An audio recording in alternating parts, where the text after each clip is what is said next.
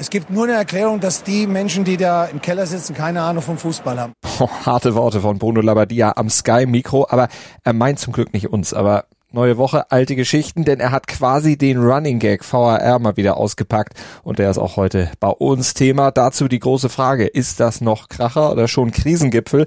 Das Champions League Spiel der Bayern bei PSG meinen wir und wir hören Denise Hermann Wick zu, die Goldmami, wie sie im Team heißt, schwärmt nämlich von der Biathlon-WM in Oberhof und von den sportlichen deutschen Zukunftsaussichten. Und das alles hört ihr im ersten Sportpodcast des Tages. Leider heute nur mit mir, mit Malte Asmus, denn meine bessere Podcast-Hälfte, Andreas Wurm, ist krank. Den hat die Grippe voll erwischt. Lieber Andreas, gute und schnelle Besserung. Darüber spricht heute die Sportwelt. Stand jetzt. Der erste Sportpodcast des Tages. Meinungen, Hintergründe und Analysen. Stand, stand, stand. Jetzt. Mit Malte Asmus und Andreas Wurm. Kommentar. Ja, ja, der VAR, der bestimmt mal wieder die Schlagzeilen. Letzte Woche hatte ich ihn noch halbwegs in Schutz genommen, ihn nur in Sachen Handspiel kritisiert, aber da muss ich mich leider dann doch mittlerweile etwas revidieren, denn nach den Ereignissen am Bundesliga-Wochenende fällt es mir schon sehr schwer, an meiner eigentlich grundsätzlich positiven Grundeinstellung dem VAR gegenüber noch festzuhalten. Mir geht's da mittlerweile eher wie Marco Rose und Bruno Labbadia. Die haben stellvertretend für alle VAR-Skeptiker am Wochenende ihrem Ärger richtig Luft gemacht. Es gibt nur eine Erklärung, dass die Menschen, die da im Keller sitzen, keine Ahnung vom Fußball haben. Hartes Urteil von Labadia bei Sky, aber ich kann ihn verstehen, denn mittlerweile greift der VAR ja nicht mehr nur bei wirklich klaren Fehlentscheidungen ein, sondern gefühlt ständig. Und auch Marco Rose, der kritisiert diese inflationären Eingriffe des Kölner Kellers. Ich habe den Eindruck, wir gucken mittlerweile fast schon äh, Fernsehen und schalten ständig um. Äh, äh und, und benutzen dieses Thema einfach ja, in, inflationär hier in, in der Bundesliga. Tja, und dann wird erst mit dem Schiri per Funk verhandelt und dann wird er noch an die Außenlinie beordert, damit er sich das alles selbst nochmal anguckt. Und das alles dauert, dauert, dauert, gefühlt eine Ewigkeit und trotzdem werden die Szenen am Ende oftmals gar nicht befriedigend aufgelöst. Und das besonders Irritierende am VHR ist ja auch, dass es bei solchen Szenen und Eingriffen keinen wirklich roten Faden zu geben scheint, kein stringentes Vorgehen. Mir fehlt da zumindest der Versuch von Seiten der Unparteiischen, wirklich alle strittigen Vorkommnisse nach mehr oder weniger denselben Richtlinien zu bewerten. Und deshalb sind auch tatsächlich alle genervt. Fans, Journalisten, aber vor allem auch Trainer, Spieler, Offizielle und sicher irgendwo sogar die Schiris selbst, denn deren Position wird ja durch den VAR auch nicht gerade gestärkt, sagt auch Bruno Labbadia. Du kannst vor Dingen eins, den Schiedsrichter da nicht rausholen, der eine klare Entscheidung trifft, weil damit enteierst du wirklich die Schiedsrichter. Tja, aber wie kommt man aus dem Dilemma wieder raus? Gar nicht so einfach und vor allem nicht, wenn man einfach so weitermacht wie bisher. Also es muss wohl heftig am System geschraubt werden. Ich würde sagen, lasst uns doch mal Challenges wie im Tennis oder in einigen US-Sportarten einführen. Dann kann jedes Team pro Halbzeit einfach zwei Entscheidungen auf die Probe stellen, überprüfen lassen. Der VAR wäre damit aus der Gesamtverantwortung, denn so wie es jetzt läuft, da tut man doch keinem Gefallen und vor allen Dingen den Schiris nicht. Analyse. Morgen steht es an, das große Duell in der Champions League zwischen Paris Saint-Germain und dem FC Bayern. Aber ist das überhaupt noch ein Kracher oder sollte man das Duell nicht lieber als Krisengipfel anteasern? Tja, angesichts der Leistung, die die beiden gezeigt haben, die Bayern gegen Bochum und PSG gegen Monaco, muss man wohl eher von Krisengipfel, Krisenduell sprechen. Ja, die Bayern haben 3-0 gewonnen, auf jeden Fall, aber das Spiel, das war ja alles andere als gut. Das fand übrigens auch Leon Goretzka in der Sportschau. Nee, ist ganz sicher nicht alles rund gelaufen. Und Paris, wir haben letzte Woche schon drüber gesprochen, bei denen zeigt die Formkurve immer steiler bergab. Die haben jetzt in Monaco mit 1 zu 3 ordentlich auf den Sack gekriegt. Gut, mit einer B11, aber die richtige A11, die werden wir ja auch Dienstag nicht sehen, denn es werden wohl morgen Mbappé und auch Messi definitiv fehlen. Und die Grippewelle, die meinen Andreas Worm ja auch dahin gerafft hat, die grassiert auch bei PSG gerade. Also da könnte bis morgen vielleicht noch der eine oder andere mehr ausfallen. Aber darauf und auf diese vermeintliche Krise der Pariser sollten sich die Bayern nicht verlassen. Äh, davor warnt auch Leon Goretzka in der Sportschau.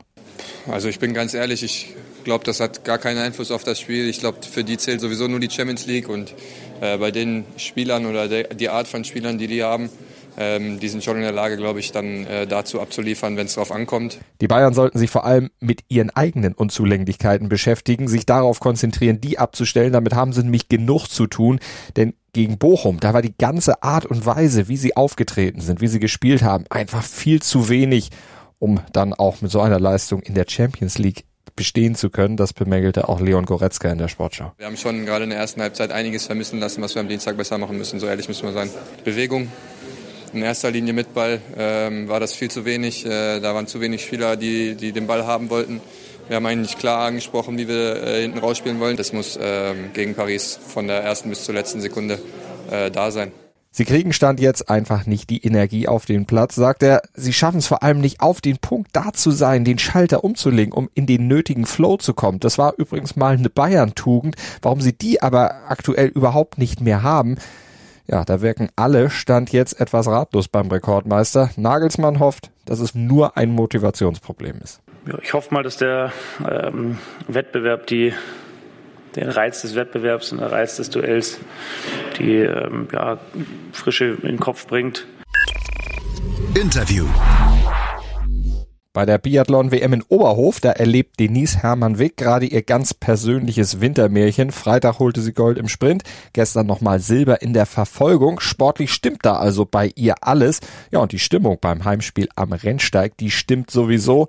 Davon schwärmte sie am Wochenende im SID-Interview. Ja, es ist Wahnsinn, das kann man fast in Worte nicht fassen. Ich habe noch Puls, mehr wie am Birkstieg im Wettkampf. Und es ist so schön, dass so viele Leute gekommen sind. Natürlich auch Familie, Freunde, Fanclub. Das Team ist mit da. Die haben wirklich eine grandiose Show auch wieder gemacht. Das sieht man auch als Team. Wir sind so stark als Team und ist ein gutes Team. Und es ist so schön, dass wir das hier in Oberhof so erleben dürfen. Das ist ja für alle die erste Heim-WM und es ist unglaublich. Denise Hermann-Wicke lobt das Team und damit hat sie auf jeden Fall recht, denn vor allem das Damenteam, das konnte bislang bei der WM überzeugen. Mannschaftlich ist die Truppe voll dabei. Natürlich die beiden Medaillen von Hermann Wick, die überstrahlen alles, aber Sophia Schneider und Hanna Kebiger zum Beispiel, die rundeten mit den Plätzen fünf und acht dann in der Verfolgung ein wirklich starkes deutsches Ergebnis ab. Und das unterstrich Hermann Wick dann im Interview auch nochmal und lobte quasi als Teammami, die sie ja ist und als die sie gesehen wird, den Zusammenhalt in der Truppe. Ich bin jetzt ja doch wirklich die Älteste im Team, aber wir haben ja, äh, unterstützen uns und ja, tun es ja gegenseitig auch weiterhelfen und das ist immer schön im Team. So mal, es hat jeder so seine Stärken und Schwächen und ist auch nicht immer altersabhängig. Ich mache ja Biathlon jetzt auch noch nicht ganz so lange und von daher, aber es ist einfach schön in so einem, ja, jetzt auch wenn man sieht, diese junge Generation, wenn die ranwächst und was sie jetzt schon zu, zu leisten imstande ist. Und ich glaube, da braucht uns nicht Angst und Bange werden. Da kommen richtig gute Mädels nach und auch Jungs und das gibt bestimmt richtig viel Freude die nächsten Jahre. Und vielleicht ja nicht erst in den nächsten Jahren, sondern noch bei dieser WM. Die zwei Medaillen von Hermann Wick, die soll nämlich laut Bundestrainer Christian Mehringer eine Initialzündung sein für weiteres Edelmetall, vor allem dann natürlich in den Staffeln. Das bringt der Sporttag. Stand jetzt. Biathlon-technisch ist heute erstmal Ruhetag am Rennsteig. Dafür geht's im Fußball hoch her in der Premier League, nämlich beim Krisenderby zwischen Liverpool und Everton. Liverpool empfängt den Stadtrivalen an der Enfield Road und die Reds, die haben nach nur einem Sieg aus den letzten sieben Pflichtspielen ja, den Kontakt zur Champions League längst verloren, aber Everton, die haben es noch schwerer. Die schweben nämlich in akuter Abstiegsgefahr. 21 Uhr ist dort Anpfiff bei diesem Duell. Und bei uns geht's dann morgen wieder ab 7.07 Uhr runter. Beantworten wir dann wieder die wichtigsten Fragen zum Sporttag. Hoffentlich dann auch tatsächlich wieder als wir. Gruß und gute Besserung an Kollege Wurm und einen Kuss gibt's daher nur von mir, von Malte Asmus. Wie baut man eine harmonische Beziehung zu seinem Hund auf? Puh, gar nicht so leicht. Und deshalb frage ich nach, wie es anderen Hundeeltern gelingt, beziehungsweise wie die daran arbeiten. Bei Iswas Dog reden wir dann drüber. Alle 14 Tage neu mit mir, Malte Asmus und unserer Expertin für eine harmonische Mensch-Hund-Beziehung, Melanie Lippisch. Iswas Dog mit Malte Asmus. Überall, wo es Podcasts gibt.